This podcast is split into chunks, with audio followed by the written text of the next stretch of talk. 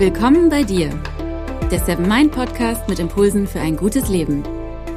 Für alle, die mehr Achtsamkeit und Gelassenheit in ihren Alltag bringen möchten. Stell dir vor, die vier Jahreszeiten Frühling, Sommer, Herbst und Winter wären Gast auf einer Party, auf der du auch bist. Mit wem würdest du gern ins Gespräch kommen wollen? Und damit hi und herzlich willkommen im Seven Mind Podcast. Mein Name ist René Träder und das ist die 184. Impulsfolge am 1. November Wochenende 2022, also mitten im Herbst. In den nächsten Minuten geht es darum, warum uns der Herbst aufs Gemüt schlagen kann und ab wann man das medizinisch oder psychologisch abklären lassen sollte. Wichtig ist mir aber auch, den Herbst in dieser Folge einmal zu feiern. Aus meiner Sicht handelt es sich um eine ganz fantastische Jahreszeit. Viele nutzen sie nur nicht passend. Und das hat viel mit der Zeit zu tun, mit der Gesellschaft zu tun, in der wir leben. Ich weiß nicht, wie es dir geht, wenn du diese Folge jetzt aktuell hörst, ob du bei dir schon sowas wie einen Herbstblues wahrgenommen hast.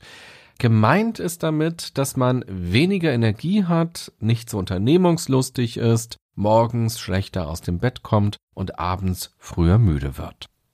Da muss man erst einmal sagen, herzlichen Glückwunsch, du bist ein Mensch und damit ein Säugetier, bei dem gerade völlig natürliche Prozesse ablaufen.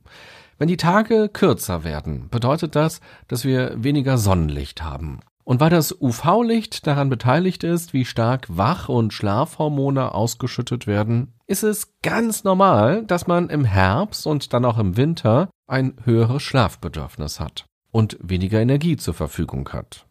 Es ist ganz simpel. Wenn es dunkel wird, dann schüttet unser Körper das Schlafhormon Melatonin aus. Na, jetzt im November ist es halt spätestens um 17 Uhr dunkel und halt nicht erst um 22 Uhr wie Mitte Juni. Und somit verändert sich bei uns etwas im Körper. Ob wir das wollen oder nicht. Und weil wir durch die vermehrte Müdigkeit auch weniger unternehmen, kann sich der Effekt der Energielosigkeit subjektiv nochmal verstärken. Denn wir erleben dann weniger Neues und haben oftmals weniger soziale Kontakte. Dadurch werden Situationen seltener, in denen Glückshormone ausgeschüttet werden oder auch Hormone wie Adrenalin und Cortisol, die uns einen Energiekick geben. Der Herbst lädt uns damit zu einer Achtsamkeitsübung ein, nämlich unsere körperlichen Grenzen zu akzeptieren, auf unsere aktuelle Energie zu achten, den Blick nach innen zu richten und vielleicht auch ganz bewusst für eine emotionale Balance zu sorgen, wenn wir aus dem Gleichgewicht kommen. Das Problem ist nämlich nicht, dass wir im Herbst weniger Energie haben. Das Problem ist, dass wir in einer Zeit leben, in einer Gesellschaft leben, in Systemen leben, die den Kontakt zur Natur und damit auch den Kontakt zu dem, was wir sind, verloren haben. Es gibt die Erwartung, dass wir uns 365 Tage im Jahr gleich fühlen. Egal, ob wir morgens am 6. November aufstehen oder am 6. Mai oder am 6. August. Wir sollen gefälligst maximal fit und gut gelaunt aus dem Bett springen. Und dann eben leistungsfähig sein. Und nicht nur andere erwarten das von uns, oftmals erwarten ja auch wir selbst das von uns. So funktioniert unsere ganze Gesellschaft. In der Schule geht der Unterricht im Herbst und Winter nicht später los als im Frühling oder Sommer. In der Uni hat man genauso viele Hausarbeiten und Klausuren und bei den meisten Jobs hat man in den dunklen Jahreszeiten meist nicht weniger To-Dos oder muss weniger Stunden leistungsfähig sein. Diese Strukturen gehen allerdings an unserer Biologie vorbei. Was können wir also tun? Achtsamkeit bedeutet ja, das anzunehmen, was ist, möglichst ohne es zu bewerten und vor allem ohne es abzuwerten. Im Herbst dürfen wir uns nun also darin üben, anzunehmen, dass wir weniger Energie haben dass da Biologie in unserem Körper ist. Wir dürfen unsere Natürlichkeit annehmen. Und wenn wir wollen, können wir uns dann aufmachen, noch mehr Natur in uns zu suchen und uns mal nicht als dieses super schlaue Lebewesen anzusehen, das mit einem Fünfjahresplan durch die Welt geht und versucht erfolgreich und natürlich auch schön zu sein. Wie wäre es stattdessen, sich einfach mal nur als ein Teil der Natur wahrzunehmen? Der Herbst lädt auch dazu ein, den Wandel im Leben anzunehmen, der für uns vielleicht unliebsam ist, eben weil wir weniger Energie haben. Dadurch können wir uns auf den Lauf des Lebens vorbereiten. Mit dem Älterwerden nimmt bei allen Menschen irgendwann die Energie ab. Die Frage ist dann immer, wie kann ich ein gutes Leben leben, wenn ich nicht mehr so leistungsfähig und aktiv bin, wie ich es mal war und wie ich es vielleicht auch gerne weiter wäre. Der Herbst erinnert uns ganz generell an den Wandel. Unser ganzes Leben besteht aus Wandel. Wir verändern uns, unser Blick auf die Welt verändert sich, andere Menschen verändern sich, Systeme um uns herum verändern sich. Und so stupst der Herbst uns an und erinnert uns daran, dass alles im Wandel ist. Und dass Wandel eben auch bedeuten kann, dass Dinge vergehen. Der Frühling, wenn alles sprießt, das ist die Liebe, da kommt die Energie, das Rausgehen, das in Kontakt gehen, das Abenteuer, die Wärme. Der Herbst zeigt uns, dass Dinge vergehen, dass es nicht immer ein höher, schneller weiter gibt, sondern ein Stopp, ein langsamer werden, ein zur Ruhe kommen, ein Rückzug. Und das sind alles Themen, die wir oftmals nicht so mögen und gerne wegschieben. Der Herbst präsentiert sie uns und gibt uns damit die Möglichkeit, uns damit zu befassen und einen Umgang zu finden. Wir haben dann die Wahl, ob wir ins Spüren, Wahrnehmen und Reflektieren kommen oder nicht. Ob wir achtsam mit unserer Energie umgehen oder ob wir uns weiterhin viel zu viel abverlangen und uns selbst durch den Alltag peitschen, weil wir glauben, dass wir jetzt genauso sein müssen wie eben im Mai und im August. In vielen Kulturen gibt es eine Art Erntefest oder Erntedankfest. Auch das lässt sich auf unser Leben, auf ein Leben im Einklang mit den Jahreszeiten und ein achtsames Leben im Laufe eines Jahres übertragen. Der Herbst ist die Zeit der Ernte, des Rückblicks, des Dankens. Wenn die Tage kürzer werden und wir weniger rausgehen, haben wir auch weniger Ablenkung von außen. Dann haben wir Zeit und Raum, um in Ruhe bevor die hektische und oftmals auch sehr emotionale Weihnachtszeit kommt und dann der Jahreswechsel, auf die letzten Monate zu schauen, auf unsere Ziele, unsere Vorhaben, auf uns selbst. Welche Dinge und Themen begleiten uns? Welche Menschen? Was hat sich verändert? Was ist gleich geblieben? Was ist uns wichtig? Was wollen wir loslassen? Was wollen wir verändern? Der Herbst ist der viel bessere Zeitpunkt, um über Vorsätze und das Leben nachzudenken, als der Jahreswechsel. Und da kann man natürlich auch mal melancholisch werden. Wie ist das aber nun mit dem Herbstblues? Woran merkt man, dass er sich vielleicht doch zu einer Herbstdepression entwickelt hat? Die Frage kann man nur individuell klären, wenn man dazu eine Expertin oder einen Experten aufsucht. Das kann kein Podcast seriös leisten. Ob es sich um einen ganz normalen Leberfleck oder um Hautkrebs handelt, würde man ja auch nicht bei sich selbst diagnostizieren oder sich im Podcast erzählen lassen. Und auch um unsere Psyche dürfen sich Menschen kümmern, die sich in der Thematik auskennen. Wichtig ist mir aber an dieser Stelle zu sagen, dass eine Herbstdepression oder auch eine Winterdepression keine umgangssprachlichen Bezeichnungen dafür sind, dass man wegen der Jahreszeit gerade nicht so gut drauf ist. Es handelt sich dabei tatsächlich um anerkannte psychische Erkrankungen, nämlich eine saisonale Depression. Typisch dafür ist, dass man mehr Hunger hat und meistens auch zunimmt und dass man ein deutlich höheres Schlafbedürfnis hat, aber meist unausgeruht aufwacht. Bei der in Anführungsstrichen klassischen Depression gibt es dagegen oft Schlafschwierigkeiten.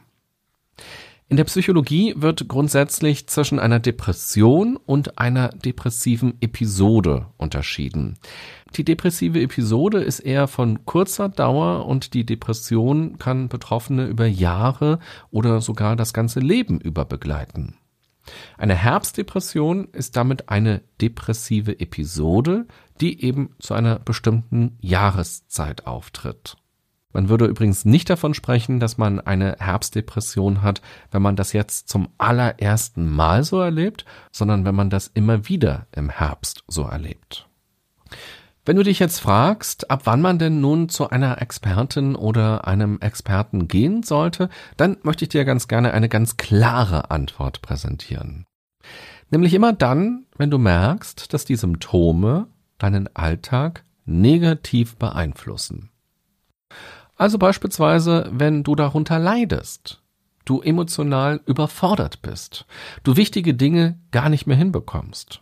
Und das nicht nur einem Tag, sondern über eine längere Zeit.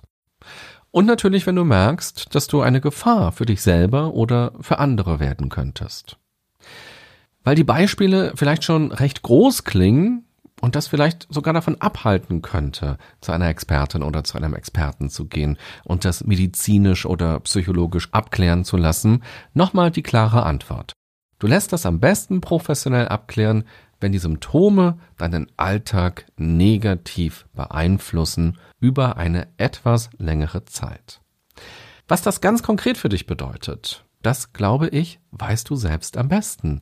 Du spürst das. Und auch hier kann uns die Achtsamkeit helfen, dass wir das eben wahrnehmen, dass wir auch das annehmen und nicht wegdrücken und sagen, na, ich krieg das schon irgendwie hin, ach, das wird schon klappen, ich muss da jetzt durch, sondern dass wir es annehmen und sagen, okay, tatsächlich habe ich gerade bestimmte Symptome und ich bekomme so manches gerade nicht hin oder mein Leben entwickelt sich dadurch negativ.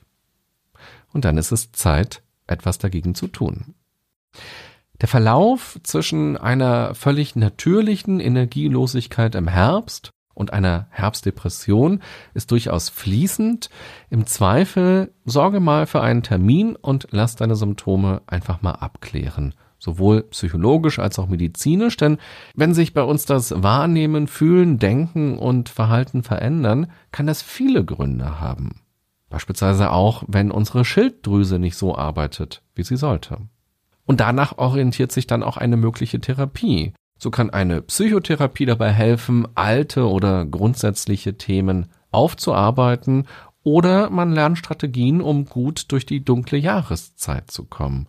Oder auch Medikamente können für eine bestimmte Zeit eine Unterstützung sein.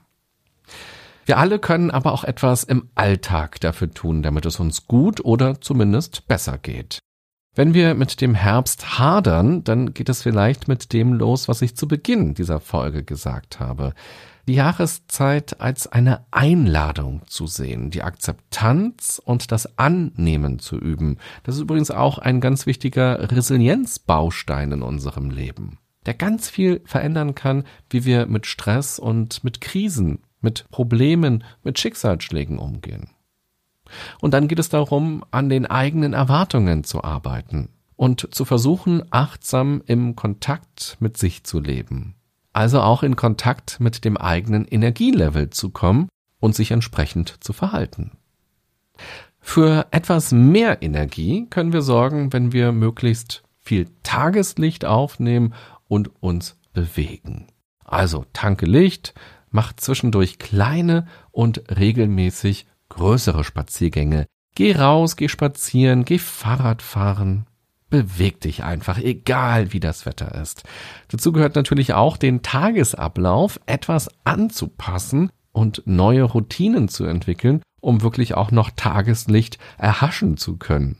Und notfalls hilft auch eine Tageslichtlampe. Die hilft aber nicht von jetzt auf gleich, sondern sollte über mehrere Tage genutzt werden.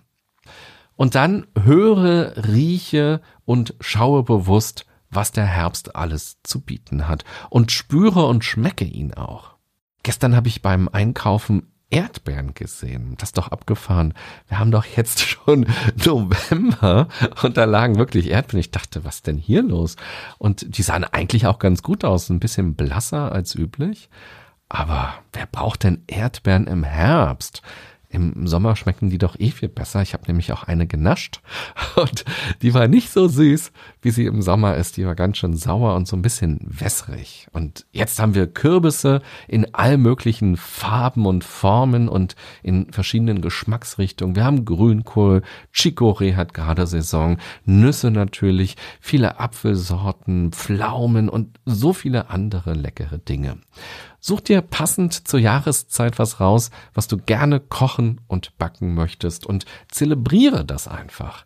Ich war vor ein paar Tagen zum Beispiel bei einer Kürbisausstellung in Brandenburg. Es hat sich so ein bisschen angefühlt, wie irgendwie in den Südstaaten in den USA zu sein, weil das wirklich so farmmäßig aussah und so viele wahnsinnig verschiedene Sorten zu sehen waren und auch zu kaufen waren. Und ich habe natürlich auch ein paar mitgenommen und freue mich schon sehr darauf, die dann bald zu kochen und zu backen. Naja, und dann triff natürlich Freunde, geht ins Museum, geht ins Theater, diese Sachen, die teilweise ja im Sommer auch gar nicht gehen. Theater ist ja im Sommer geschlossen und ins Museum gehen die meisten eben auch seltener, weil man so viele Dinge draußen machen kann.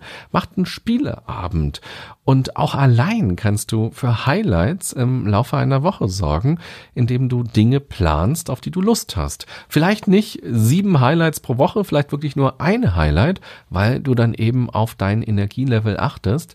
Und ja, am besten kaufst du dann schon die Tickets dafür direkt, damit dein innerer Schweinehund dich nicht später auf dem Sofa versacken lässt. Wenn wir uns dann aufgerappelt haben und draußen waren und was gemacht haben, jemanden getroffen haben oder ein Erlebnis hatten, dann ist das doch meist die Erfahrung, dass das jetzt doch schöner war, als vielleicht vorher gedacht. Mit diesen Dingen können wir für etwas Balance sorgen. Dazu gehört aber auch, den Herbst ins Herz zu lassen ihn also nicht vermeiden oder nur überbrücken zu wollen, sondern ihn bewusst und achtsam zu leben. Und dabei wünsche ich dir eine gute und achtsame Zeit.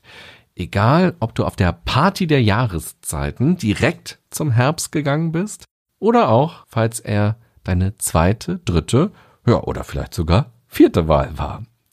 Bis bald. Bye bye, sagt René Träder.